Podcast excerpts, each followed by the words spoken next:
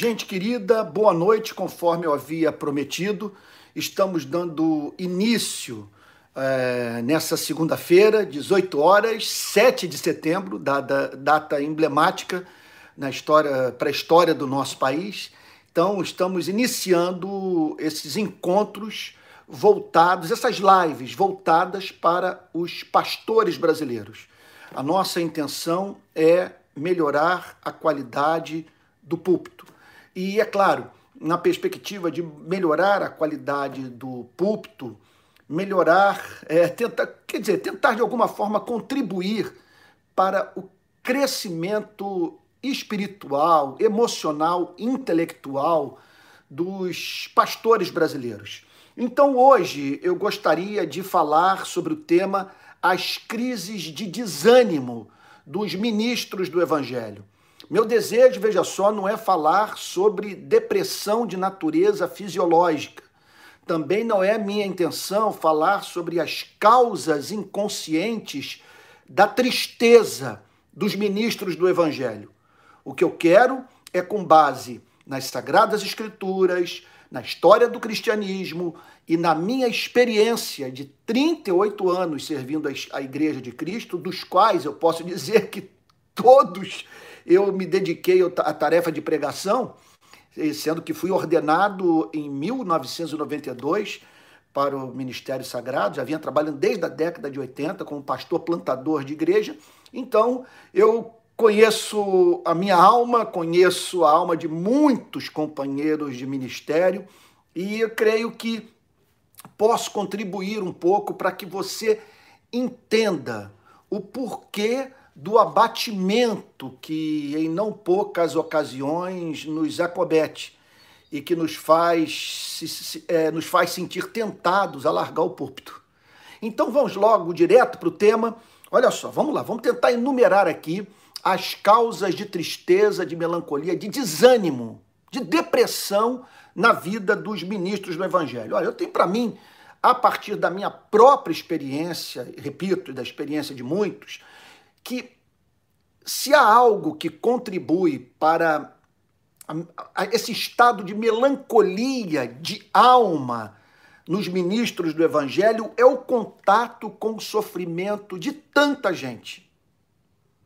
Olha, é, são poucos os profissionais que lidam com tamanha quantidade de tragédia como nós, ministros do Evangelho, diariamente lidamos.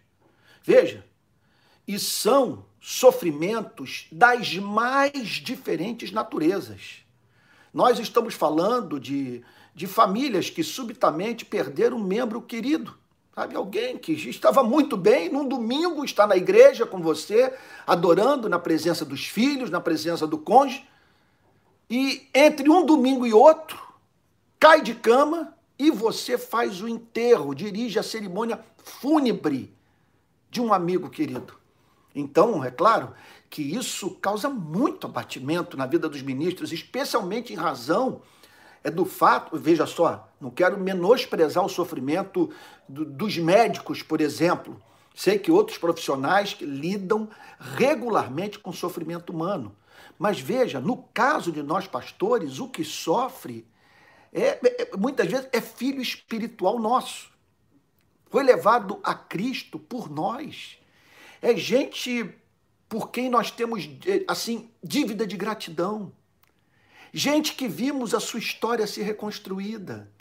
Gente, quer dizer, é, que temos assim uma memória, é, sabe, de em comum, de, de, de de momentos de oração, de descobertas é, do, do, dos mistérios da, do, do reino dos céus, de toda a beleza de Cristo, experiências espirituais vividas lado a lado. Isso não é fácil. E olha, então nós temos administramos crises familiares, crises de depressão, sabe, problemas para os quais muitas vezes nós não temos solução. Gente que sofre de uma depressão crônica, e que tudo que nós usamos na perspectiva de consolar esses, esses irmãos queridos, em razão do seu estado melancólico de alma, é usado por eles contra eles. irmãos desempregados, irmãos que caem em pecado, destroem sua reputação, destroem sua utilidade pública, o seu serviço na igreja, trazem vergonha e, e dor para os seus cônjuges e filhos. Então, há uma tendência, em razão do contato com tanta desgraça, de nós veja, travarmos tentação, travarmos batalha é, é, é, constante com a tentação de julgarmos que não há um, um governo providencial nesse planeta. Que simplesmente as nossas vidas estão entregues ao acaso. Quando você vê justos perecendo, em contraposição aos ímpios que prosperam e não conhecem nem de longe o sofrimento de alguns dos melhores crentes com os quais nós convivemos. Então, é, essa é uma causa de melancolia. O, o contato intenso, pessoal, com gente do nosso convívio, sabe? sabe? E numa extensão muito, mas muito acima da média da sociedade. Sabe? Porque veja só, nós lidamos com sofrimentos de todas as naturezas. É certo que quem desenvolveu um nódulo cancerígeno no corpo vai procurar o médico.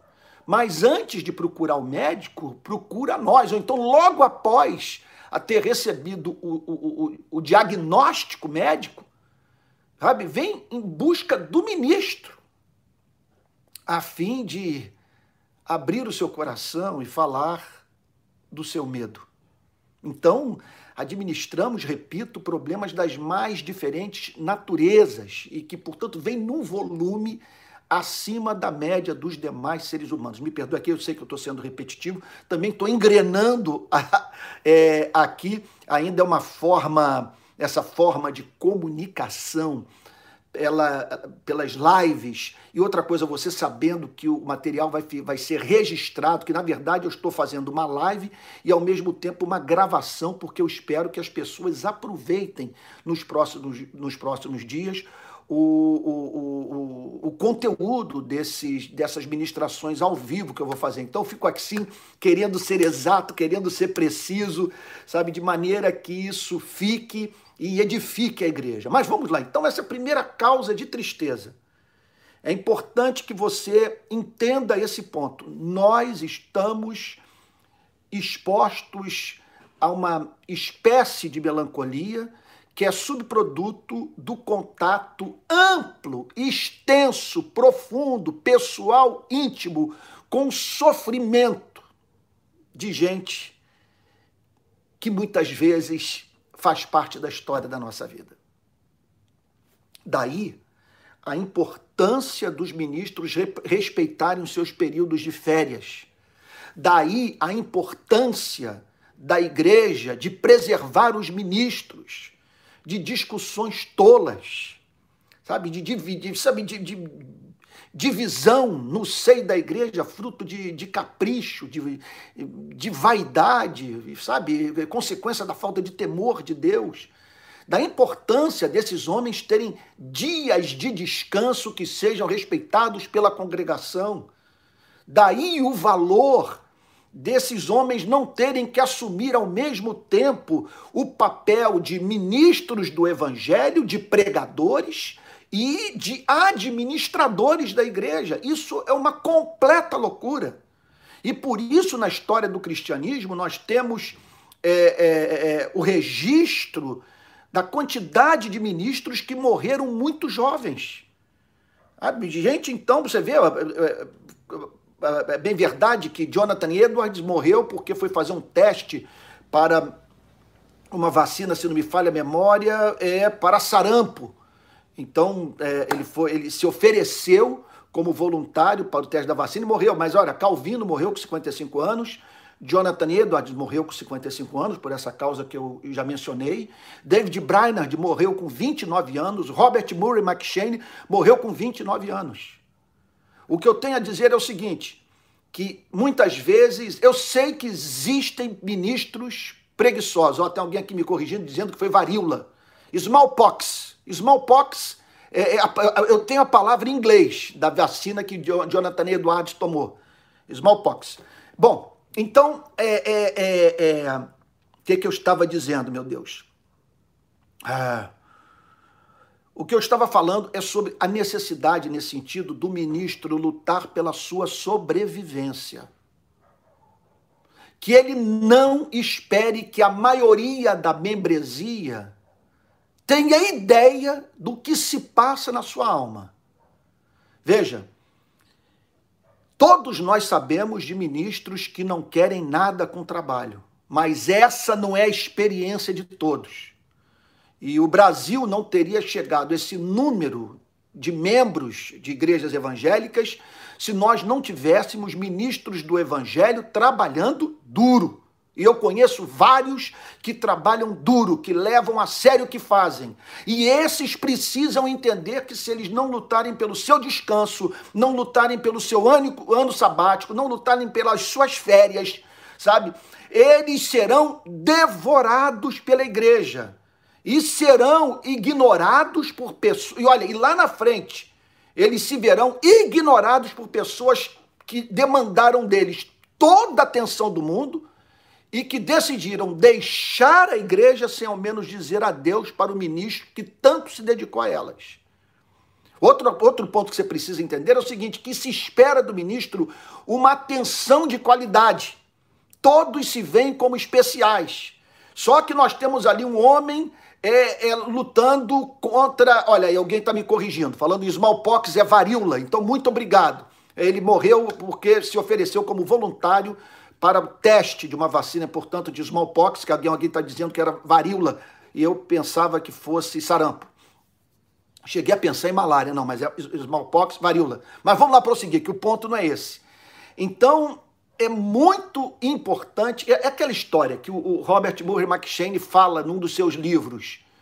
Deus me deu um cavalo e uma mensagem. Eu matei o cavalo, e agora quem vai entregar a mensagem? Tá bom? Então, esse é o primeiro motivo de tristeza, é o contato amplo, extenso, acima da média da sociedade com o sofrimento humano, que expõe o ministro a um estado melancólico de alma, que pode fazer com que ele tenha severas tentações quanto à doutrina do governo providencial de Deus, nas ocasiões especialmente em que ele se depara com o sofrimento dos justos é o justo que morre e deixa uma família muitas vezes desamparada. Com a mulher que nunca entrou no mercado de trabalho, tendo que, que aprender a ser a, a, a provedora do lar, com os filhos inconsoláveis é, em razão da saudade que se foi. Poderia multiplicar os exemplos. Olha, da minha atividade ministerial, é uma coisa impressionante. Teve uma vez que eu fui movido, acredito, pelo Espírito Santo, de pedir para que a igreja se preparasse para a morte. Faz parte do trabalho do pregador é, trazer à memória da igreja essas grandes verdades referentes à vida dos seres humanos debaixo do sol. Onde quer que o Espírito Santo esteja agindo, ali as grandes verdades sobre a vida estarão presentes. E há três grandes verdades que nós devemos sempre lembrar aos membros das nossas igrejas, a fim de que eles levem um cristianismo a sério, a fim de que eles conduzam as, as, conduzam as suas vidas de modo sóbrio, com santo temor. A vida é dura, é curta e é incerta. E uma vez eu disse isso, eu comecei a, a fazer esse tipo de declaração na minha igreja e chamando os irmãos para se prepararem para cruzarem o Jordão. Impressionante a quantidade de enterro que eu tive que fazer depois desse alerta que eu fiz em alguns dos meus sermões. E de pessoas as mais queridas. Eu me lembro de um caso de uma irmã que eu abracei num domingo e ela feliz da vida porque essa irmã tinha assim um, um, pendor mais pentecostal, e aquele culto foi um culto calvinista, cheio do fogo santo de Deus. E ela interpretou aquilo como uma pentecostalização da igreja e veio me abraçar. Feliz da vida, dizendo: Essa é a igreja com a qual eu sempre sonhei. E nós nos abraçamos ali, e ela me falou da sua vida, do momento exuberante que estava vivendo. Exatamente uma semana depois, eu fui visitá-la no hospital no CTI e após para após a visita fazer a sua cerimônia fúnebre. Por isso que eu digo, essa é uma tarefa sobre-humana. E eu conheço poucas igrejas interessadas em preservar a saúde mental dos ministros do evangelho esperam deles comportamento angelical. Parece que lidam com eles como se eles fossem homens de aço. Segundo motivo é, da melancolia dos ministros, que pode tornar o ministro abatido e com uma tendência até mesmo à depressão, é o amor pelos membros da igreja. Eu sei que esse ponto tem íntima relação com o primeiro, mas no primeiro eu falei sobre o contato extenso com pessoas de dentro e do lado de fora da igreja. Isso pode gerar um abatimento. Nós pegamos um caso há pouco tempo no complexo do Alemão, eu já disse isso em algumas pregações, se você está ouvindo mais uma vez, peço perdão. Num tiroteio entre policiais e traficantes, uma bala atingiu a cabeça de um menino de dois anos que descia, que era vinha num carrinho de bebê, é, trazido pelos seus familiares. A avó quando viu o menino caído no chão, pegou a massa encefálica no chão da, da favela, colocou novamente na cabeça do seu netinho e, segundo ela nos falou, esperando com isso ajudar os médicos a salvar a vida do seu neto. Agora, ao sofrimento daqueles que são do lado de dentro. Então veja só, são pontos semelhantes.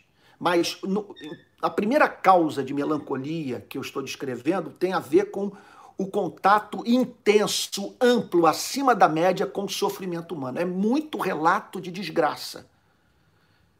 Que se. que se. É, é, que caso é, é, o ministro, no convívio com eles, não mantenha uma vida de, de oração, conforme os antigos costumavam dizer, respirando o ar celestial, ele vai ter sérios problemas com depressão. Agora, soma-se a isso o sofrimento dos amados irmãos. Sofrimento de alguém que você levou a Cristo. Sofrimento de alguém que foi batizado por você. Sofrimento de um irmão que o ajudou no momento muito difícil do seu ministério. Ou alguém que faz parte do rol dos poucos com os quais você tem interlocução. Pode abrir o seu coração. Gente com quem você orou, que ao seu lado, ao seu lado, embora você levasse toda a fama, ajudou a construir o reino de Cristo. Estando ao seu lado na plantação da igreja, na organização do seminário, sabe, na criação daquele ministério que trouxe tantos benefícios a tanta gente. Então, veja só, nesse ponto, a nossa atividade, repito, é, é, diferente da atividade do médico, é diferente da atividade do bombeiro, do policial. Eu estou falando de pessoas que lidam com grande público, eu estou falando de pessoas que têm convívio em, em, em grande extensão com o sofrimento humano. Mas veja, no caso de nós pastores, é o convívio com muita gente com a qual nós mantemos contato. É o sofrimento de amigos. E ninguém conhece tanta gente como nós ministros conhecemos. Esse que é o ponto. E isso, por isso nós encontramos tantos ministros melancólicos. Sabe? Outro ponto. Outra coisa também que pode fazer com que muitos ministros é, se vejam prostrados que é o, o, o peso pela humanidade. Olha, eu vou te dizer uma coisa. Se esse sujeito que está à frente da igreja, que ocupa o púlpito, se esse sujeito foi vocacionado, ele está ali porque ama os seres humanos. Ele tem um amor acima da média. Num ponto da sua vida, ele se viu desejoso de falar do amor de Cristo, porque foi levado ao entendimento que os seres humanos podem ser comparados a ovelhas perdidas sem pastor, exaustas, como diz Mateus capítulo 9. Então esses homens têm um peso pela humanidade. Veja, que poucos experimentam. E outro ponto: se eles são santos, se esses homens mantêm uma vida devocional, têm contato regular com as Sagradas Escrituras, são imitadores de Cristo, têm o Espírito de Cristo, é óbvio que eles serão encontrados chorando sobre Jerusalém. É óbvio que eles não vão ler os jornais como a maioria da população lê. Não estou querendo dizer que eles são melhores do que os demais seres humanos. O que eu estou querendo dizer é que se esse que está à frente da igreja é um vocacionado, um nascido de novo, está ali porque Deus o colocou, ele tem uma sensibilidade toda especial, que é inclusive a grande razão dele ter se oferecido a Deus para ser ministro do evangelho. Então é alguém que se angustia, angustia com a queima de igrejas, com, com cristãos sendo perseguidos, países se fechando para a pregação do evangelho. Ele sofre de ver seres humanos na escuridão espiritual. Ele também se angustia com a fome, com a privação de direitos civis, de direitos políticos, com as violações gravíssimas de direitos humanos. Eles são nervos expostos da sociedade. Eu repito, eles são encontrados com Cristo chorando ao, ao, ao, ao contemplarem a, a, a, a, destruição que se aproxima de Jerusalém. Eles serão vistos no enterro é, é, de Lázaro, ao chegar no quarto dia da morte de um amigo e, ver, e ao ver o pranto de duas amigas queridas, sabe? ele ele será encontrado chorando. É, é a história do nosso Salvador, quando no quarto dia chegou em Betânia, Lázaro morto, Maria e Marta inconsoláveis. E a Bíblia descreve Jesus chorando. Então, esse é mais um motivo pelo qual nós encontramos ministros ficando com os cabelos brancos antes do tempo. Sabe? Eles são pessoas é, que amam, que têm interesse pelo ser humano completo. Eles querem ver os seres humanos bem alimentados, bem vestidos, é, bem empregados. Eles querem ver os seres humanos andando com Cristo, cheios do Espírito Santo. Sabe, eles sonham, eles têm ideais para a vida das nações. Eles não são românticos com relação a esse mundo, mas a sua teologia não os impede de chorar, de sonhar, de lutar, de se indignar, de conceber um mundo que não precisa necessariamente ser tão perverso quanto é. Então, esse é um terceiro motivo de, da tristeza dos ministros do Evangelho. E eu vou contar a você que tudo que eu estou falando aqui é, de certa forma, autobiográfico. Sabe, de você tomar conhecimento, de você, sabe, ao tomar conhecimento dos fatos, conforme eu, lá em Moçambique, por exemplo, de após a passagem do ciclone Dai, ir para a região devastada, sabe?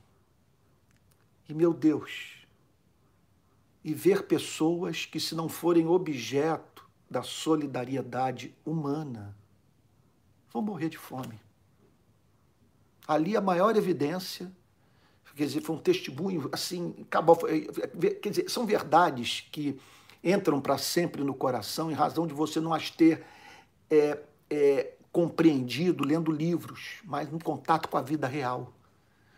Quer dizer, o ciclone atinge a área mais pobre do planeta, seguido por uma enchente, porque as comportas do rio Buzi, no Zimbábue, foram abertas sem que tivessem avisado aos moradores de algumas aldeias moçambicanas. O rio veio, portanto, lambendo toda a ribanceira. Eu vi casas que, sabe, nas quais os, o, a, a, água do rio Búzios chegou a um metro, um metro e meio. Morte e corpos boiando, pessoas desaparecidas, o pouco que tinha tendo sido levado pela correnteza. E aí você olha para aquilo, você não vê nenhuma ONG, você não vê a presença concreta de nenhum país, você percebe a organização das Nações Unidas de mãos atadas, você vai para um campo de refugiados e vê pessoas morando em tendas, se alimentando de arroz manhã, tarde e noite, uma única, portanto, quer dizer, um, um, único, um único nutriente a servir toda a família. Não é fácil para alguns seres humanos. E, eu, e, eu, e, eu, e, é, e é evidente que se nós estamos falando de um homem vocacionado, esses fatos da vida vão trazer angústia ao seu coração. Outro motivo também de tristeza na vida dos pastores são as crises com a igreja. É interessante, né? Esses dias, foi semana passada, a minha filhinha de 10 anos, Alissa, comeu alguma coisa e vomitou. O que, eu, o que me chamou a atenção foi a tranquilidade dela. Eu acho que ela aprendeu com a mãe. Porque para a Adriane, a minha esposa, sabe, passar mal e expelir e vomitar o que estava lá causando mal, o mal-estar não é problema nenhum. Para mim, o mundo para. Eu quero a solidariedade de todos. É como se eu estivesse entre a vida e a morte. Vomitar para mim é o fim. Eu morro de pena de mim mesmo quando eu estou vomitando. E me parece que algumas pessoas na igreja são assim, sabe? Elas falam coisas sem a mínima, a mínima preocupação do que o que dizem vão, vão causar, vai causar na vida dos ministros. E muitas vezes, o que para algumas pessoas é uma discussão trivial, em razão da sensibilidade dos ministros, em razão do, da percepção que esses homens têm do pecado, da sua preocupação com a santidade da vida humana, do seu desejo, sabe, de, de, de, de não quebrar a autoestima de ninguém, do seu temor de entristecer o Espírito Santo. O que para uns é uma discussão trivial, para o ministro do Evangelho, é o fim do mundo. Então termina a reunião, cada um vai para sua casa e o ministro do Evangelho, de alma sensível, sabe, que lida o tempo inteiro com as sagradas escrituras, tem uma vida de oração acima da média, portanto, há uma tendência dele ter dele ser mais sensível à vida e aos sentimentos humanos e ele voltando para casa, portanto, inconsolável. Acontece isso sabe, de pessoas abandonarem a igreja. Quer dizer, está lá você se matando para oferecer o melhor púlpito, se afadigando no estudo das Sagradas Escrituras, confeccionando os seus sermões com zelo, acordando de madrugada para estudar a Bíblia para ler teologia sistemática, teologia bíblica, teologia filosófica, apologética, estudar história do cristianismo, sabe, conhecer ética e, e sabe, ética cristã, procurando assim oferecer um púlpito rico para a igreja, e depois você descobre que a pessoa por um motivo ridículo saiu da igreja em que congregava, abrindo mão daquilo que a igreja tem de mais especial, que é a pregação da palavra de Deus no poder do Espírito Santo. Eu nunca vou entender como que uma pessoa pode trocar ar-condicionado, sei lá, estacionamento, sabe? Eu, vou dizer até mais: boa administração pela sólida pregação do Evangelho.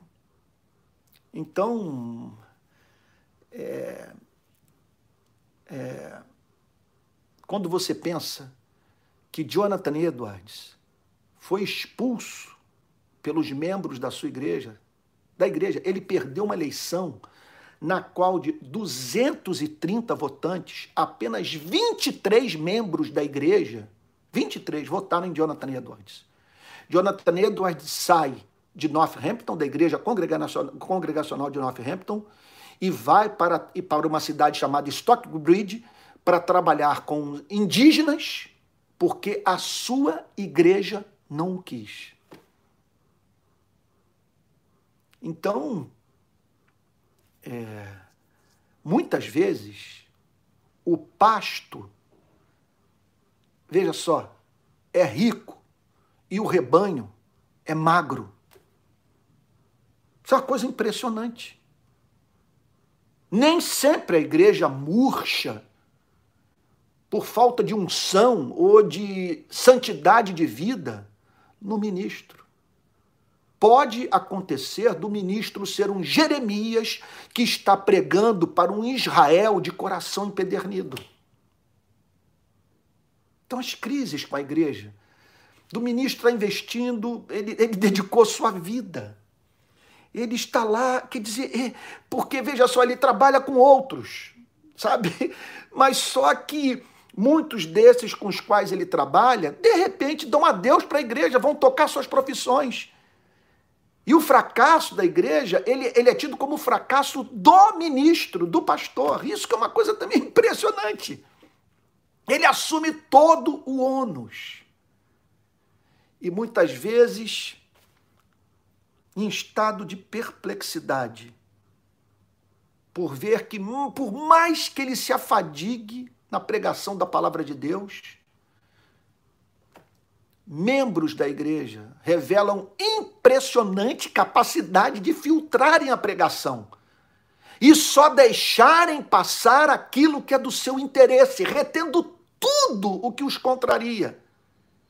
E chamando de excentricidade de excesso de ideologia, chamando de idiosincrasia, o que é a vera pregação da palavra de Deus. E a maior prova disso é que quando o pregador prega a mesma mensagem numa outra comunidade, pessoas são levadas às lágrimas, chegando ao ponto de dizer que um profeta passou pela igreja. Então, essas crises com a igreja, é, eu me lembro de um amigo meu que ele uma vez desabafou comigo dizendo: Antônio, a raça, a espécie humana é inviável. O homem não muda, não muda. Você veja, por exemplo, nas redes sociais, como explicar pessoas que têm acesso ao evangelho sendo tão estúpidas com seus irmãos na fé? Uma coisa é você denunciar publicamente os descaminhos de um Estado, os erros cometidos pela autoridade pública. Se você não os denunciar, você estará expondo ao risco de morte, de destruição, toda uma nação. Esse é o trabalho do profeta. Agora, outra coisa é você tratar em público nas redes sociais usando de sarcasmo o que deveria ser tratado em secreto, em amor e com zelo pelo, pela preservação da autoestima daquele de quem você discorda. Graças a Deus que nenhum daqueles que estão me ouvindo agora podem testemunhar, vocês me perdoem falar nesses termos, de uma só, de um só ataque pessoal meu desferido contra a sua vida. E se você me perguntar qual é o motivo, eu temo a Deus. Temo a Deus, porque tocar no povo de Deus é tocar na menina dos olhos do nosso Deus.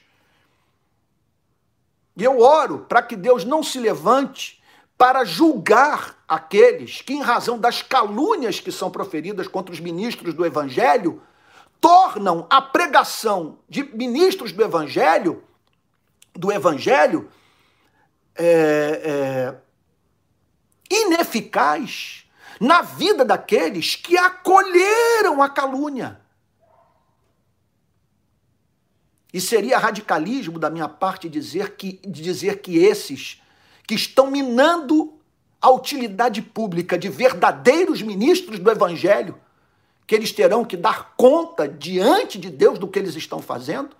Um verdadeiro ministro se levanta para pregar, trazendo a mensagem do Evangelho, e muitos não são abençoados pela sua pregação, porque um falso profeta uma pessoa desprovida de temor, de respeito ao próximo, resolveu caluniar o ministro do Evangelho. E é claro que isso abate muitos ministros, muitos ministros eh, da palavra de Deus é, é, no nosso país. Quer dizer, no nosso país, não. No Brasil, no mundo, em toda a história da igreja. Outro motivo de tristeza de muitos ministros, olha, é uma pena que eu estou aqui correndo contra o tempo. Eu quero que essa live dure apenas uma hora. É, então não, eu não disponho de muito tempo para falar. E cada, porque cada ponto desse dá margem assim para a gente é, é falar é, extensamente, é tudo muito rico. Mas vamos lá, vamos para tentar cumprir aqui o, o, o, o, meu, o meu roteiro, porque eu, alinhavei eu aqui dez motivos de tristeza, de abatimento de alma, de depressão na vida dos ministros do Evangelho. O outro motivo é a solidão intelectual. Se esse ministro ele usa do tempo que ele não está na igreja para estudar, se ele tem atividade intelectual intensa, se ele entende que é trabalho ele acordar cedo, que faz parte da sua carga horária de trabalho, para ler bons livros e oferecer um púlpito erudito para a sua igreja, Esse homem vai ter contato com problemas intelectuais que a maioria da igreja não conhece nem de longe. E pode acontecer com que ele esteja à frente dos debates no meio acadêmico. E às vezes ocorre dele passar a enxergar o que poucos enxergam de modo que ele não tem interlocução. Ele não tem com quem conversar. É bem verdade que muitas vezes a conquista intelectual nada mais é do que uma capitulação à corrente filosófica que está prevalecendo. E muitas vezes ele se deixou levar por um modismo, por algo que em breve será refutado por um outro pensador. Mas em não poucas ocasiões, esse não é o caso. Esse não é o caso. Ele viu o desdobrar do processo civilizatório. Ele viu a ética que se aperfeiçoou com o decorrer do tempo.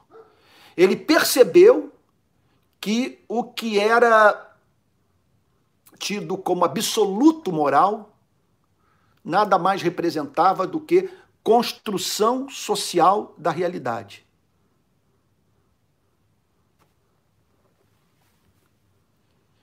E uma coisa que deprime muito o ministro é dele ter que usar uma máscara, aquilo que Jung chama de persona, porque não dá para você ser autêntico o tempo inteiro. Você destruiria seus relacionamentos e, e eu diria que você levaria à ruína também a sua utilidade pública. Sabe, às vezes pessoas é, falam, Antônio não prega nas entrevistas que dá para a TV Globo. Sempre tem que mencionar a TV Globo, embora eu dê entrevista para todos os meios de comunicação. Mas é claro que eu não sou na TV Globo, na, no SBT, na Bandeirantes, sabe, nos, na, quando eu estou diante das lentes das agências internacionais de notícia, eu não sou o que eu estou sendo aqui nem o que eu sou no púlpito da igreja, porque eu estou diante de, um, de outras pessoas, de um outro público, e a finalidade da comunicação é de uma natureza bastante diferente daquela que é exercida no púlpito, ou numa espécie de comunicação como essa. Então, essa solidão intelectual de você de, é, de você não ter retorno. Não estou querendo dizer que, você, que o ministro, que não haja pessoas na igreja com, com aptidões intelectuais, com nível de conhecimento, de sofisticação intelectual, de sensibilidade espiritual maior do que a do ministro do Evangelho. Mas, historicamente, na vida dos verdadeiros ministros do Evangelho, não é isso que acontece. Então eles saem para jantar, saem para viajar, saem para passar o final de semana com alguém. E eles vivem a tristeza de não ter com quem se abrir. Não tem com quem compartilhar o que pensam, bem como suas dúvidas de momento. Aí fica uma relação de uma via só. É claro, você tem diversão, você tem piada, sabe? Você vai, você vai, você vai ser encontrado, sei lá, é, é, na praia, na beira de um rio, diante de uma mesa farta, com amigos queridos, gente preciosa, gente que você ama estar ao lado, mas sem retorno intelectual. E quando você não se vê eh, diante de, sabe, quando você não tem com quem se abrir, não tem com quem compartilhar, que a grande parte da igreja. É, e não estou falando porque as pessoas não têm cérebro. Eu estou falando que as pessoas vivem no modelo de sociedade que elas não têm tempo para pensar, não têm tempo para ler. E o ministro é pago para ler. E é claro, portanto, não porque ele seja mais inteligente do que os demais, mas em razão da espécie de vida que ele vive, do, do tempo que lhe, que lhe está disponível para estudar, e se ele tem alma, se ele não estuda para ostentar conhecimento, se ele não sabe estar tá dedicado a uma espécie de entretenimento intelectual, mas o que ele faz, ele faz por paixão, porque ele ama o saber, porque ele quer glorificar a Deus, trazendo para a igreja um púlpito onde haja luz e fogo. Esse homem vai se sentir muito sozinho. Muito sozinho. Outro motivo de tristeza na vida de ministros do Evangelho é a perda de membros. De membros que simplesmente vão embora, desaparecem. Quando você vai ver, estão em outras igrejas. E o que ocorre? As igrejas que recebem esses membros, em geral, elas se veem como portadoras do monopólio da verdade. São igrejas que se veem como as mais equilibradas, as mais santas pastoreadas pelos homens mais sérios. Então essas igrejas, elas vêm como algo natural receber os membros de outras igrejas, como se fosse a interpretação é a seguinte: eles estão vindo para o verdadeiro pasto. Eles estão vindo porque estavam sendo subalimentados nas suas igrejas de origem. E o pastor que perdeu os membros não recebe um telefonema do seu companheiro de ministério. Uma ligação. É uma coisa impressionante isso. E os que vão, vão sem apresentar muitas vezes nenhuma justificativa, vão embora sem dizer adeus. E, e, e, e, costuma acontecer desses irmãos na igreja para onde vão, a fim de mostrarem que estavam certos, fazerem pela outra igreja que jamais fizeram na igreja de origem. perda de membro de igreja. Tem, olha, eu vou, eu vou lhe dizer uma coisa. É, você não pode morrer por isso. Você vai destruir sua saúde. Você vai passar a sofrer de hipertensão vai desenvolver amargura com relação à igreja por causa de pessoas que foram embora. Olha, o que a Bíblia recomenda? Sabe, nós não fomos chamados para ser dominadores dos que nos foram confiados. Sabe, a nós nos cabe, portanto, da liberdade. Liberdade para ir, liberdade para voltar. Não somos senhores de ninguém. Sabe? Então, é, sinceramente, gente, perder noite de sono por isso, eu estou dizendo o seguinte, que é alguma coisa que fere os ministros. Eles sofrem com isso. Eles interpretam como uma derrota pessoal. Como se quer dizer, a interpretação é a seguinte: se eu fosse um bom administrador, se eu fosse um pastor mais presente, se minha pregação fosse mais ungida, essas pessoas não sairiam. Olha, pelo contrário.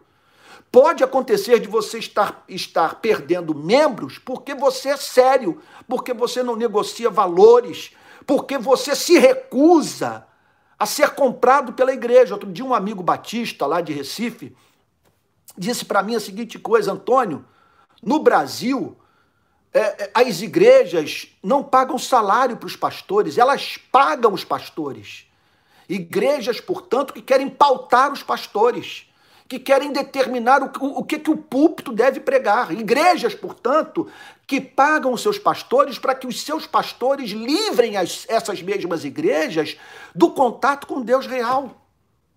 Igrejas que querem que os pastores, conforme diz Richard Lovelace, passem a maior parte do tempo entretendo os bodes, usando a linguagem aqui da Bíblia. Muitos vão dizer isso é politicamente incorreto, mas é a linguagem das Sagradas Escrituras: bodes e ovelhas. E muitos, portanto, esperam que o pastor passe a maior parte do tempo divertindo os bodes, entretendo os bodes, em vez de alimentar as ovelhas. Sabe? Então, é, não caia. Isso é uma cilada infernal. Se tiver que ir embora, impetre a bênção. Nada desse negócio de dizer você pode ir, mas você não vai com a minha bênção. Que papo é esse? Vai para onde você quiser. Vai em paz, vai com Jesus. E muitas vezes é Deus que está livrando o ministro de um sofrimento fazendo. E, e, e, olha, eu me lembro de uma experiência que eu vivi com o reverendo Antônio Elias. Nós estávamos, eu havia plantado em 92, pela infinita bondade de Deus, junto com amigos, a Igreja Presbiteriana da Barra. E em 93, o reverendo Antônio Elias e eu plantamos a Igreja Presbiteriana Betânia de Caraí. Num dia, nós estávamos num culto de segunda-feira na porta da igreja, chegou um presbítero na igreja presbiteriana, essa é uma figura importante, ele faz parte do conselho da igreja. Chegou um presbítero dizendo que estava deixando a sua igreja para passar a congregar na nossa. E descrevendo o tratamento que ele tinha dado ao pastor da sua igreja, um homem já idoso, no domingo anterior. E ele disse então que confrontou o pastor, que humilhou o pastor, que disse para o pastor que a igreja estava morta, que o Espírito Santo estava operando, era na igreja do Antônio Elias e do Antônio Carlos. E eu e o reverendo Antônio Elias ali parados na porta da igreja numa noite de segunda-feira ouvindo aquele discurso. No que o homem entrou triunfante na igreja, acreditando que havia ganhado nosso coração, o reverendo Antônio Elias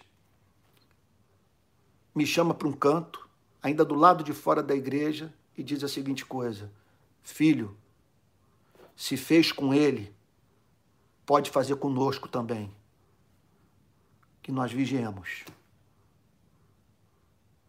Então, deixa aí, meu amigo. Deixa embora e não meça a qualidade da sua pregação, a sua, a sua saúde espiritual pelo fato de um ou outro, uma família inteira sair. Isso é da vida da igreja, isso faz parte dessa economia de mercado religiosa. Tem gente oferecendo, pode acontecer isso, eu sei que não é todos os casos, mas tem gente, sabe, oferecendo um produto mais atraente do que o seu. Você resolveu pregar o, evangelho puro e simples. No seu púlpito se fala sobre juízo final o seu púlpito se fala sobre justiça social. Sua pregação não é uma pregação banana que atrai bananas para vida para dentro da igreja. Sabe? Você então se recusa a se deixar pautar pelos bancos. Sabe? Você prega a palavra de Deus no poder do Espírito Santo e é natural que pessoas abandonem a igreja. É natural que, que, sabe, que quando você fala sobre a exploração, por exemplo, do trabalhador, que alguns empresários se revoltem sabe? E ameaça em não dar mais o dízimo. Impetra a benção e diga, vai na paz do Senhor, vai para onde você quiser. Mas se ficar aqui, vai ter que ouvir a exposição das Sagradas Escrituras. E eu vou insistir em falar sobre arrependimento, e que sem santificação ninguém verá o Senhor, e que não é santificação aquela que não inclui o pobre, aquela que não inclui a defesa dos direitos humanos, a luta pela justiça social. Outro motivo de tristeza na vida dos ministros, eu vou ter que, eu vou ter que correr aqui, é quando o ministro se apaixona por alguém. Quando o ministro é, é isso. Passa a ter um novo amor. E nem sempre isso deve ser interpretado como sem vergonhice. Pessoas podem fazer o vergonhoso sem ser desavergonhadas. Pessoas podem ser traídas pelo que há de mais belo nelas. O desejo de amar e ser amado. O desejo de você falar para alguém o que está retido no seu coração. Outro ponto. Existe aquela coisa chamada de mau casamento. Ministros mal casados. Isso existe. Cônjuges, seja o homem, seja a mulher, podem parar no tempo, enquanto que o outro cresce.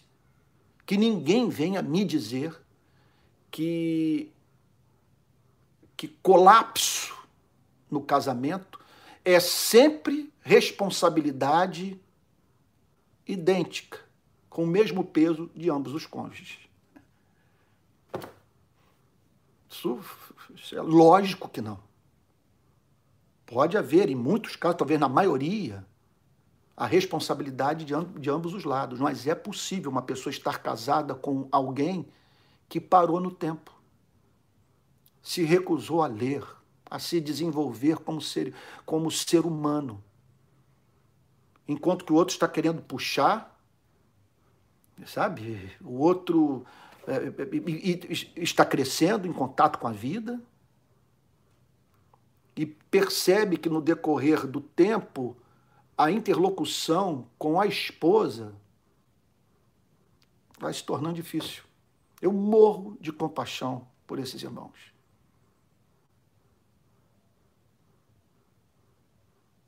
Eu vou dizer para eles: Amigo, agora é a hora de você ir para a cruz. E crucificar algo que lhe é tão caro por amor à igreja. Observe como que tudo que eu estou dizendo pode se transformar em moralismo frio e que nos leva à prática de pecados ainda piores. Eu não vou me separar dele porque isso seria um escândalo para a igreja. Então eu mato.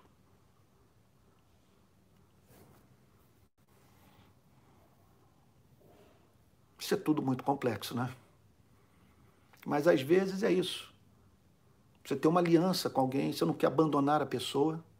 É o caso de muitos ministros.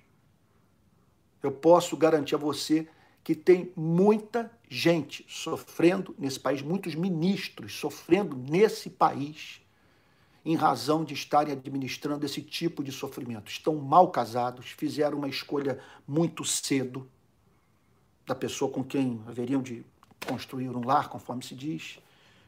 E o pior de tudo, o golpe fatal surgiu na vida desse irmão alguém com quem ele se vê conversando pela madrugada dentro. E ele não, não vê como dar vazão a isso, porque, de modo diferente de outras profissões, a vida moral do ministro, é, seu casamento, tem íntima relação com a sua atividade pastoral. Então, o médico pode ter, sei lá, três amantes, o engenheiro pode separar três, quatro vezes, mas um pastor é, é, é, olha, eu vou dizer uma coisa. Se você já vivendo em santidade, sabe, vivendo uma vida reta, com nenhuma mulher da igreja podendo levantar história a seu respeito, de não ter histórico de desvio de verba, de você tratar durante anos a fio as irmãs como irmãs, já é pedreira você não ser alvo de crítica? Sabe? Basta você ter um posicionamento que contraria a igreja, especialmente, você sabe o que eu estou falando nesses últimos dias, né? Para que você seja odiado e tratado como se fosse um falso profeta. Você agora imagine uma pessoa, um ministro que passou por uma desventura dessa natureza na sua vida afetiva. E aí surge então essa pessoa. Na minha experiência, isso é um, um fato triste. Eu nunca vi teologia resistir a uma amante na vida do pastor.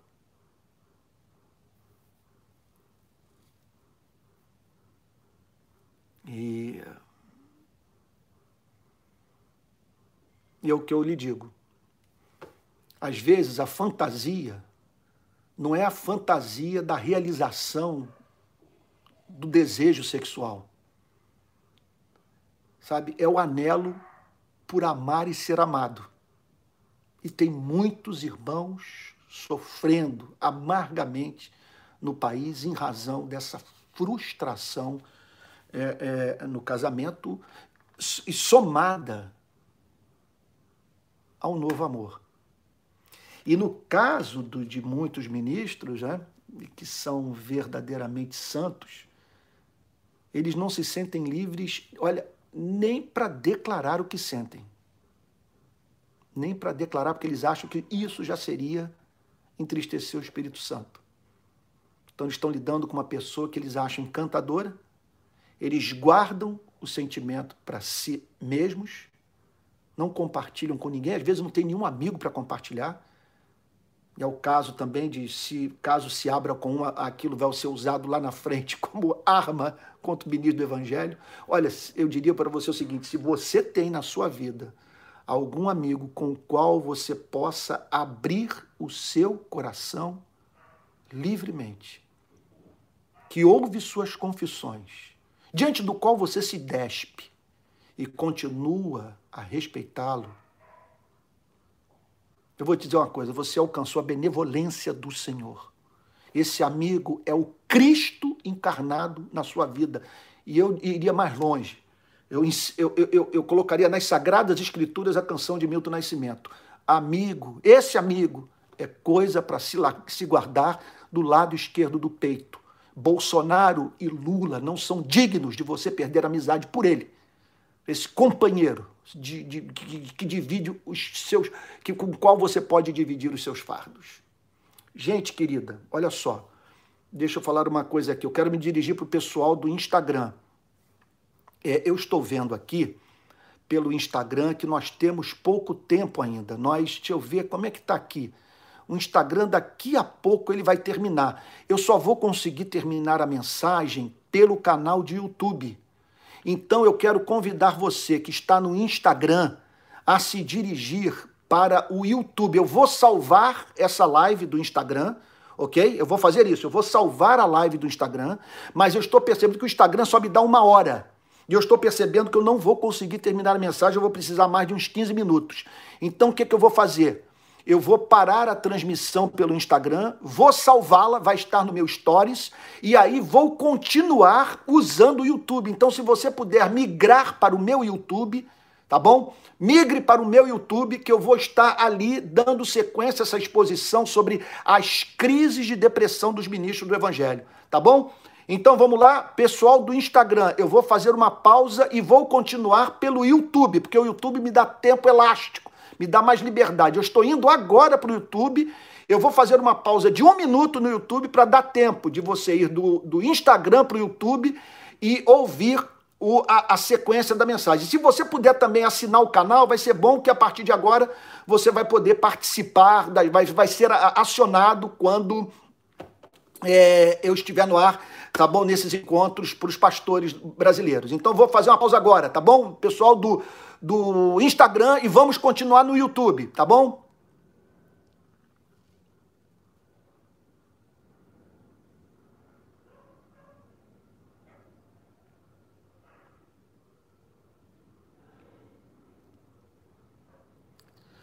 Pessoal do YouTube, mil perdões. Estou eu aqui Acabei de salvar a live no. Eu, eu, aliás, eu estou numa fase bastante luxuosa, porque o que, que aconteceu? Eu estou trabalhando com dois iPhones. Aliás, eu peço uma coisa a você, pelo amor de Deus, ore para que eu possa pagar pelo iPhone. Eu comprei dois iPhones é, é, é, um após o outro por, para poder fazer essas transmissões, transmissões simultâneas, tá bom? Então agora eu só estou com a turma do, do YouTube. Deixa eu tirar aqui. Olha aqui, ó, o outro o outro que eu estava usando aqui, né? Um iPhone 10. Esse aqui agora eu vou ficar no iPhone 11. Vamos lá então prosseguindo, né? Eu estava falando sobre as crises de depressão dos ministros e nós podemos encontrar ministros deprimidos, mas deprimidíssimos em razão do fato de terem de estarem vivendo um novo amor. Veja só, eu não estou lhe dizendo que pelo fato de terem levado a cabo o desejo de manterem contato emocional, físico, sexual com uma outra pessoa. Às vezes a coisa está no campo, é, é, tá no campo das afeições apenas, do sentimento, tá sendo sublimada pelo pastor, mas a um custo pessoal altíssimo. E eu diria para você que é nessa hora que o ministro entende o sentido de arrancar o braço, arrancar os olhos, sabe, arrancar as pernas, como Jesus falou, por causa do reino dos céus. É nessa hora que o ministro entende o significado de você tomar a cruz e após a Jesus. Porque, veja só, muitos vão, poderiam estar dizendo o seguinte, Antônio, mas qual é o problema? Nós temos que lidar com a vida real sabe? Na vida real, é uma coisa é inexequível, sabe? É, ministro com amante, é, ministro envolvido com mulher casada, uma coisa também, não tem como. E outra coisa também, muitas vezes acontece é da esposa do ministro ter entrado, é, quer dizer, ter entrado não, porque nós já nascemos nesse processo, né? Mas do, do, da, das marcas do processo de envelhecimento, quer dizer, ao qual homens e mulheres estão expostos, se fazerem presentes na vida da sua mulher. E muitas vezes o que é chamado de incompatibilidade de gênios nada mais é do que a, a, a, a perda do interesse sexual. E aí surge uma pessoa mais nova, isso pode também ser o caso. Não é, não está falando de alma, nós estamos falando de dessa coisa que eu mencionei no início, de você encontrar alguém com quem você se vê conversando noite adentro. Às vezes é pura, é puro instinto. Olha, que eu diria para você é o seguinte, meu irmão querido, que faz sentido um morrer para que outros vivam. É, pode ser que esses fatos estejam ocultos na biografia de Lutero, de Calvino, de Jonathan Edwards, de Martin Lloyd Jones, de outros luminares da fé cristã e que lidaram com os mesmos fantasmas e que entenderam que a eles cabia abrir mão de uma paixão, do, da expressão de algo lindo que tem. Porque, por favor, em todos, isso vale para a mulher e para o homem. Chamar o sentimento de sem vergonhice em todos os casos. O que acontece é da pessoa ser traída pela imagem e semelhança de Deus que ela carrega. E essa imagem e semelhança de Deus faz com que os seres humanos tenham vontade de escrever poesia, de amar, de conversar com alguém, sabe? De ter é isso, de ter o prazer de andar de mão dadas e, e, e dividir a vida. E, e, e na vida do ministro, a decisão de levar adiante a satisfação de um desejo dessa natureza pode representar ele deixar de ser útil na vida de milhares de pessoas. Que não o levarão mais a sério por, numa área da sua vida, ele não ter renunciado a algo que do púlpito, em tantas ocasiões, ele pediu que as pessoas renunciassem também. Então, esse é um outro motivo de tristeza na vida de ministro, sabe? É quando o sujeito é, se apaixona por alguém fora do casamento. Então se torna profundamente é, melancólico. Uh, olha, eu aqui falando agora um, de uma forma um pouquinho mais dura. Eu temo que essa raiva nas redes sociais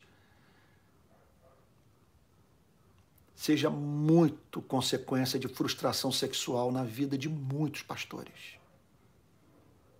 Sabe, que na verdade estão projetando é, na vida de igrejas inteiras, de irmãos, sabe, de desafetos, a sua infelicidade conjugal. É. Bom, oitavo motivo de depressão oitavo motivo de depressão na vida do ministro, que é, é, eu diria que é a exposição pública.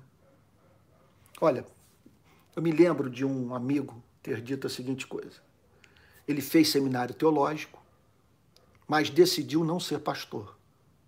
Apesar de ter feito seminário teológico, ele não quis ordenação, embora sempre tenha se mantido envolvido com o ministério de pregação da igreja. E ele disse a seguinte coisa para mim. Eu perguntei para ele, mas por que você não se tornou pastor? Por que você não buscou a ordenação? Ao que ele me disse a seguinte coisa. É, eu não busquei a ordenação porque para mim é inimaginável a ideia de ter que pregar estando mal. Você imagina isso? Final de semana que você não você está espiritualmente oco, vazio, brigou com a mulher, visitou um site pornográfico, sei lá, falou alguma bobagem, brigou com alguém e você se sente totalmente desautorizado para pregar a palavra de Deus. Olha, deixa eu abrir um parênteses aqui. É o que o, o amigo Roberto Ayumer, lá da Igreja Presbiteriana Betânia, ele, ele disse para mim né, numa ocasião que canalha não sofre de, de burnout. Pastor canalha não sofre de burnout. Que sabe que essa é uma experiência de homens que levam a sério a vida, sabe? De homens que, que não brincam com o ministério sagrado. E muitos sofrem também em razão dessa exposição pública, porque o, o trabalho do pastor é um trabalho que é levado a cabo diante de, eh, diante de muitos. Sabe? É, isso é pedreira, porque os seus fracassos são fracassos perante muita gente. Sabe? Não é que você carimbou errado. Sabe? Não é que a assinatura teve que ser refeita. Ou, o vaso quebrou nas suas mãos.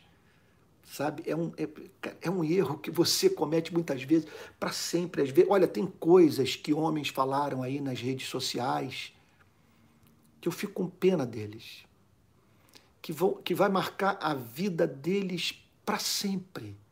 Declarações totalmente infantis, sabe, que, que macularam o seu testemunho.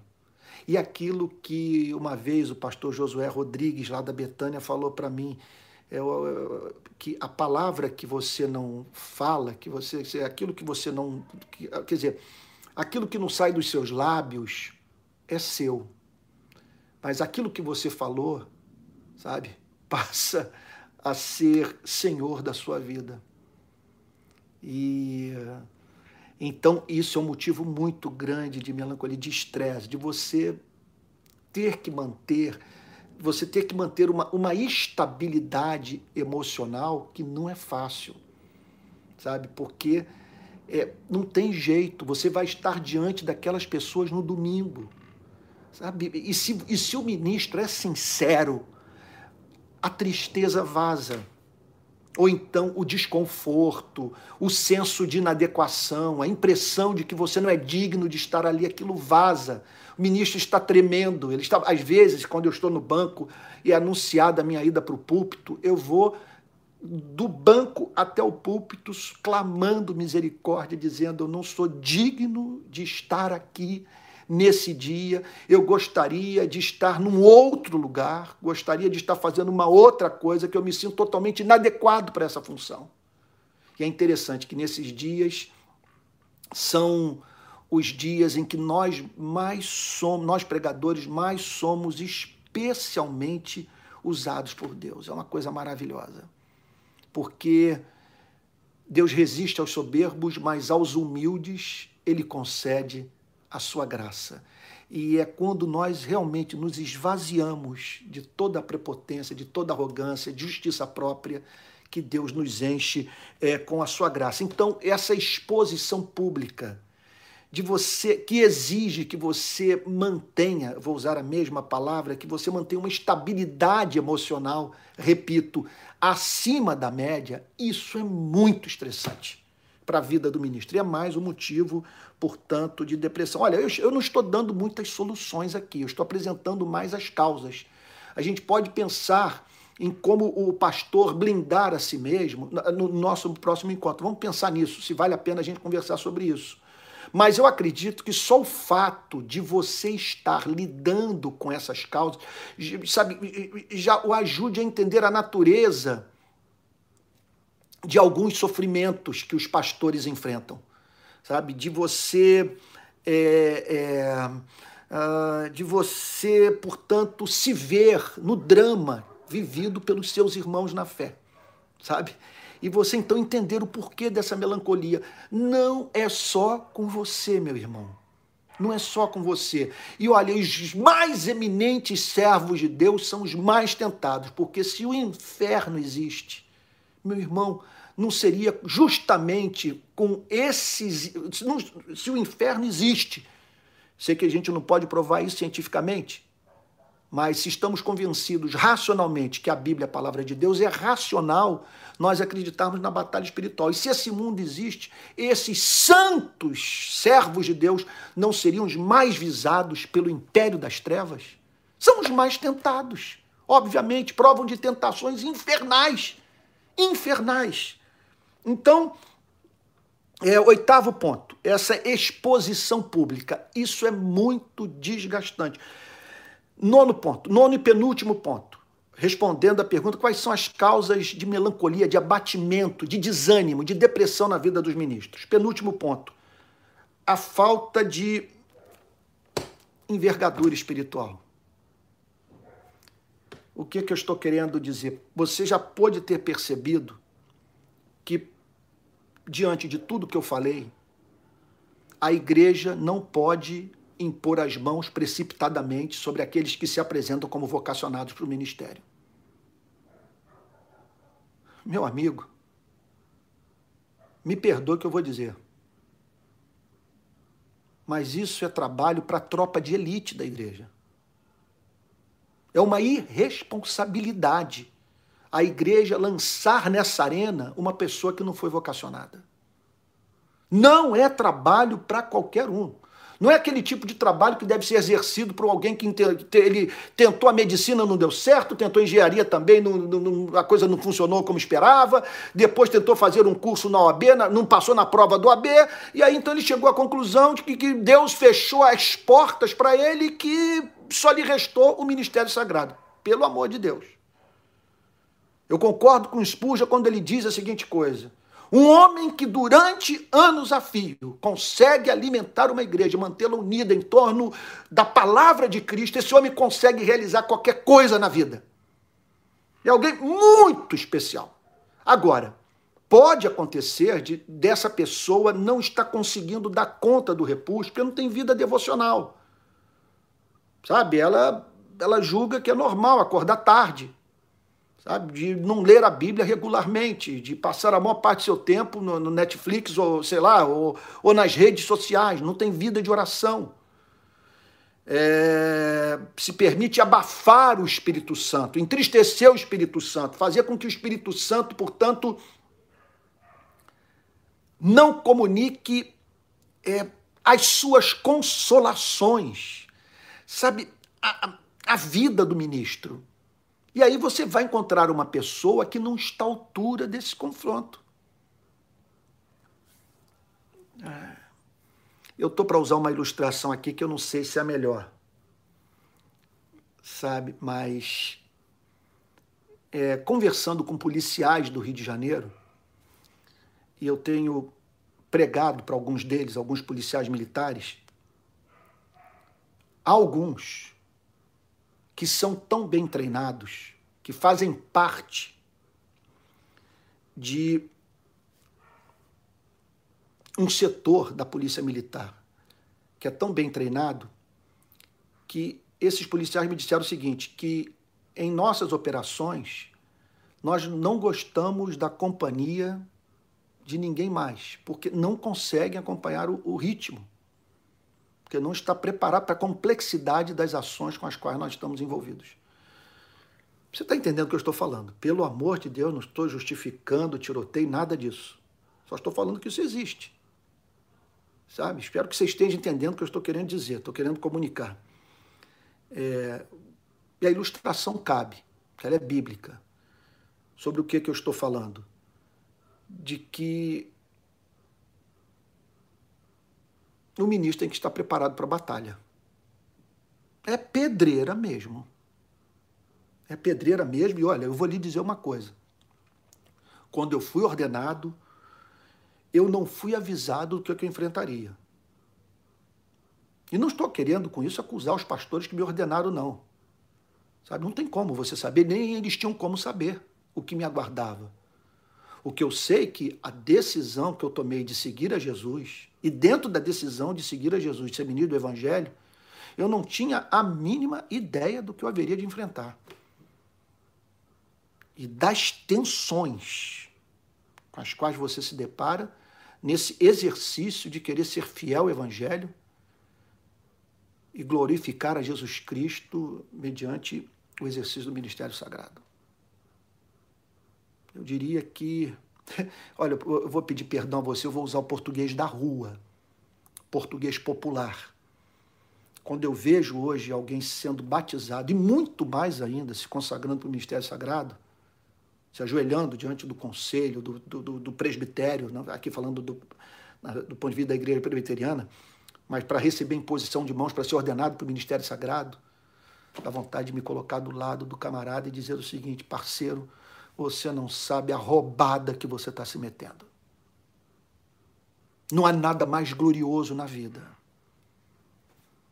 Porque se a igreja é a menina dos olhos de Deus, se ela foi comprada com o sangue de Jesus Cristo, como o Novo Testamento ensina, gente, ela é preciosa para o seu Criador. Então, você consagrar a vida a cuidar dessa igreja e fazê-la crescer em número, isso é algo glorioso. E ter sido vocacionado para essa tarefa é um privilégio, mas é pedreira. É duríssimo, duríssimo, duríssimo especialmente duro porque muitas vezes os seus maiores opositores são os de dentro. As piores decepções que você vai ter é com gente que comia mesa, que sentava à mesa com você, que orava com você. É o chamado fogo amigo, usando aí a linguagem, mais uma vez, da, da atividade policial, da atividade militar, fogo amigo. Isso acontece muito. Historicamente, os maiores inimigos os maiores inimigos da, do evangelho são os de dentro. Marco Laidone diz isso e isso é amplamente observado na ou observável na história do cristianismo. Agora vamos para o último ponto. É, mais um motivo de melancolia, de depressão ministerial. Eu falei no, ponto, no nono ponto sobre a falta de envergadura espiritual. A pessoa foi vocacionada. Contudo, é, vamos assim dizer, tentou extrair mel do leão morto. E a força de sanção se foi.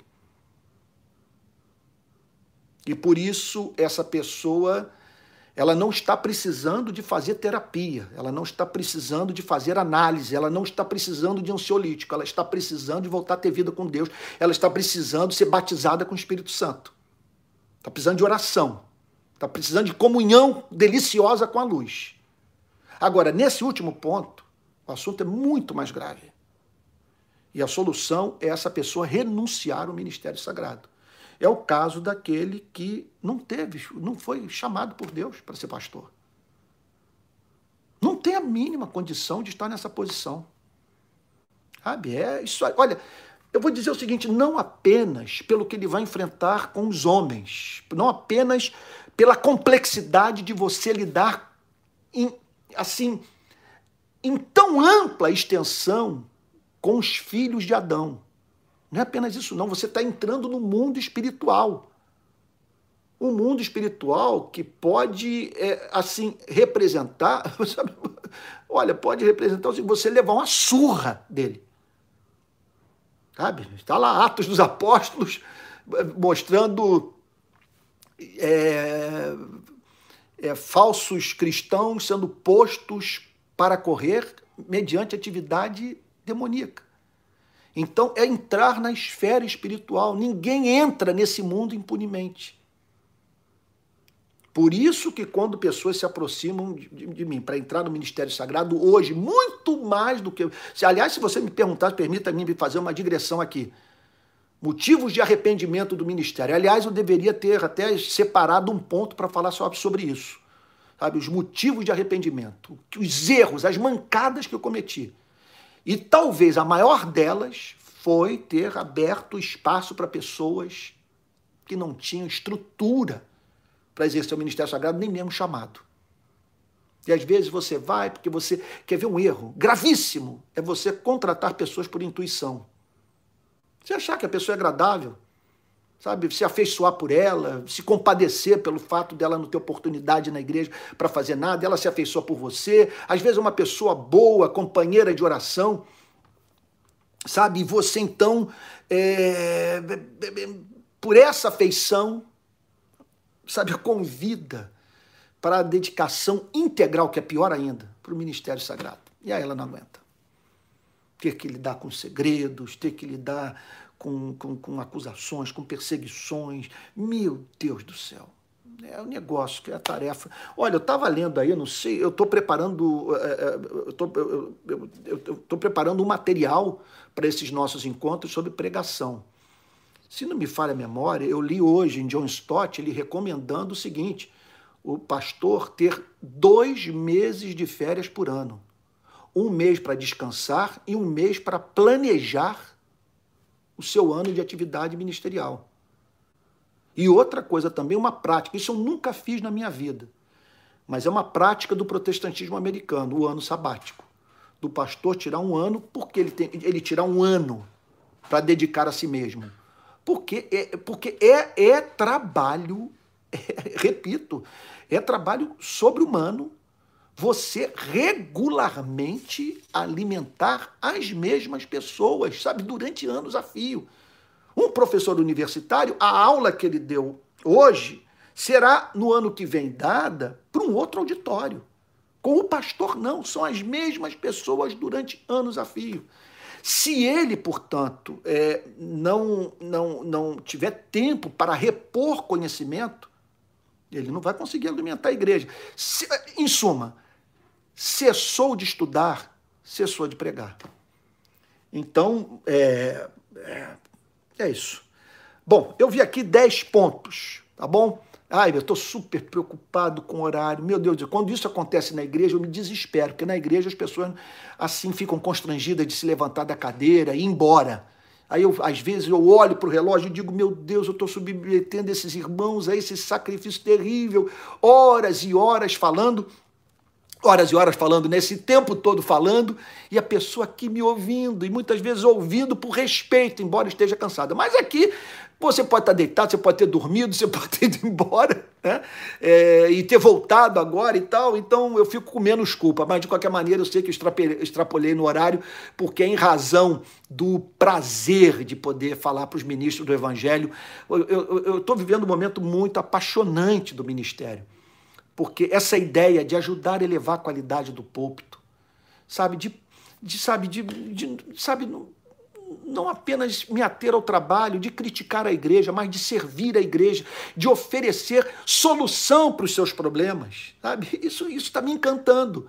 Então você fala, mas hoje eu estou aqui querendo me oferecer como resposta para um dos problemas. Pelo menos para um setor, ainda que seja pequeno, mas é aquele que está dentro do meu alcance.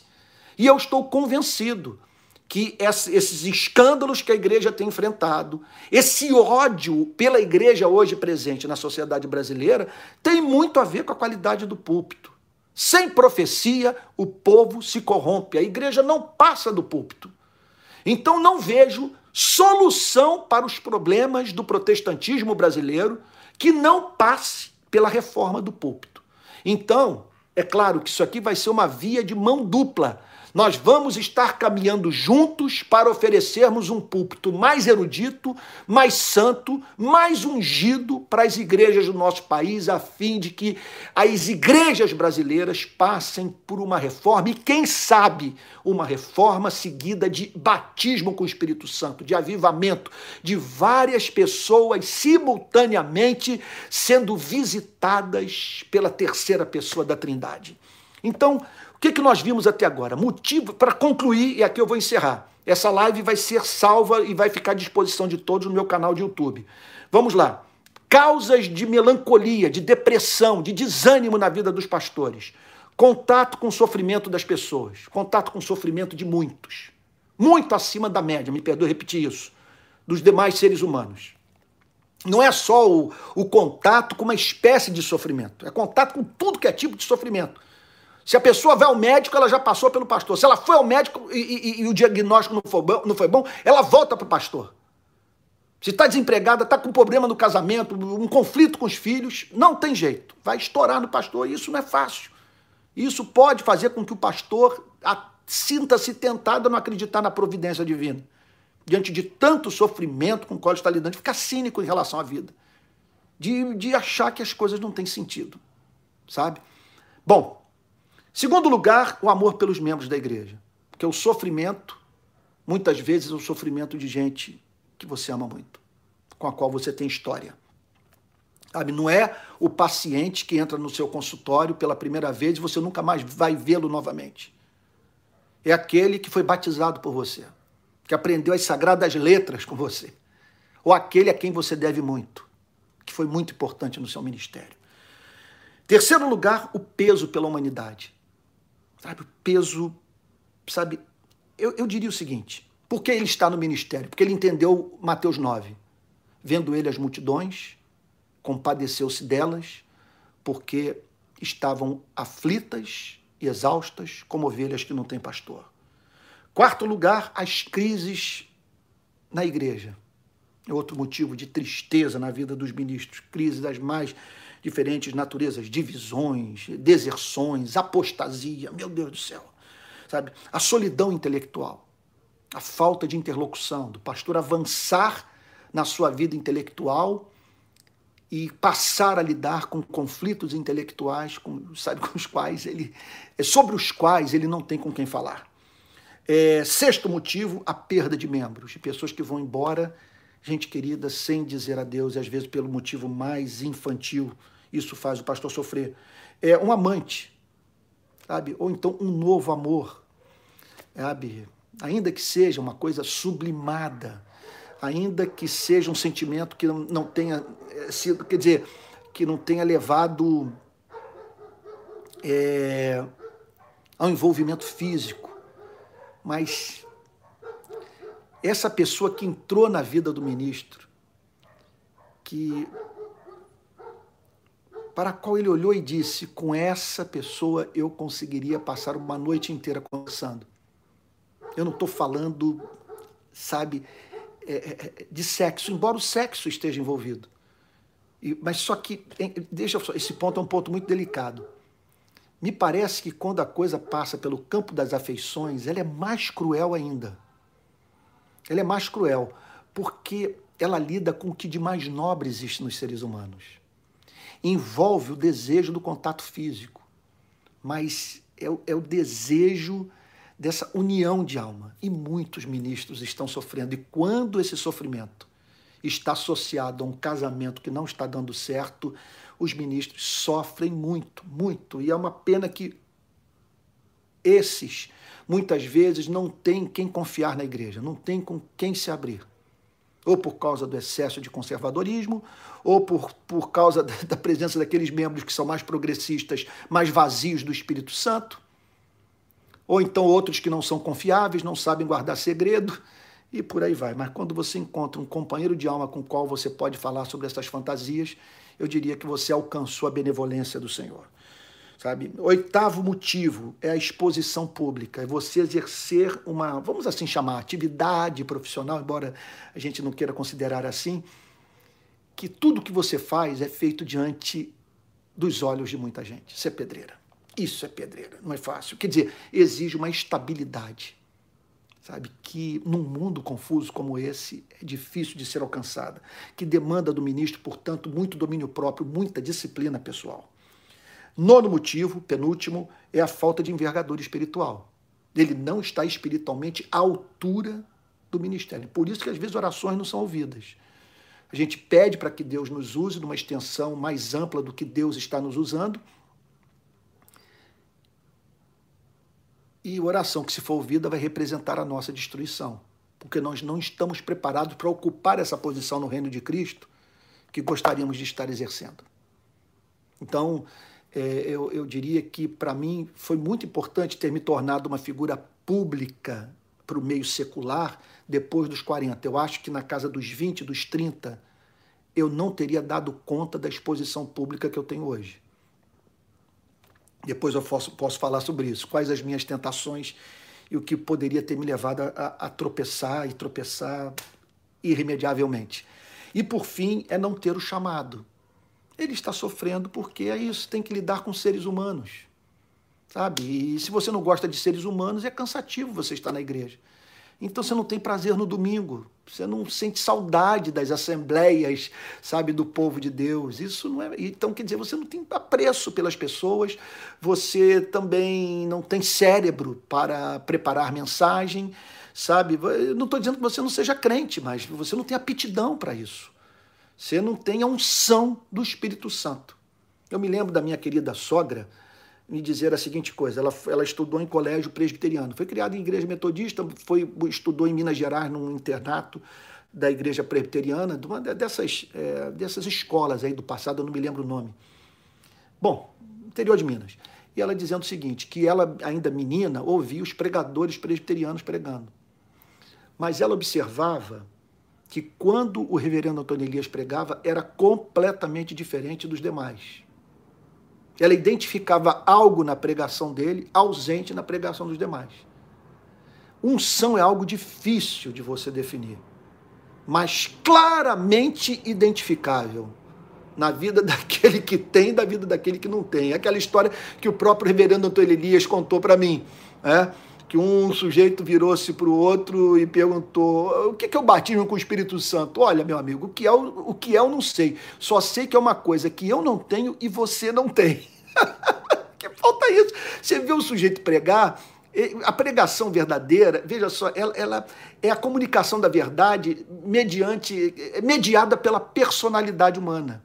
Quando a pregação é autêntica, o rosto fala as mãos, o corpo está envolvido na entrega da mensagem. E há algo na vida do ministro que você identifica como essa presença, esse toque. Você não vai ver isso nunca na vida do William Bonner. Não vai ver na vida de um, de um, de um âncora de jornal ou de um radialista, porque isso, isso aí é, quer dizer, é uma graça que Deus dá para o cumprimento daquela função, que é edificar por meio da pregação da palavra de Deus. Então é isso. Conclusão: não é fácil, é, requer estrutura, chamado, não é lugar para não vocacionado e. E numa jornada como essa, nós precisamos de amigos, precisamos do Espírito Santo, de oração, precisamos da graça de Deus. Quem é suficiente para essas coisas? O tesouro habita em vasos de barro. E a esperança que nós temos é o fato de nos amar aquele que diz: A minha graça te basta, o poder se aperfeiçoa na fraqueza. Tá bom?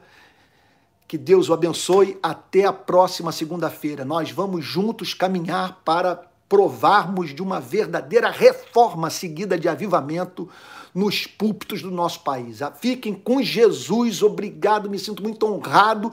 Eu vi passar por aqui o professor Ângelo Gagliardi, que foi meu professor de teologia quando eu me converti. Que Deus o abençoe e o guarde, tá bom? Eu vou salvar agora essa live e ela ficará à sua disposição no meu canal de YouTube. Deus o abençoe até segunda-feira que vem, às 18 horas. Fique com Jesus.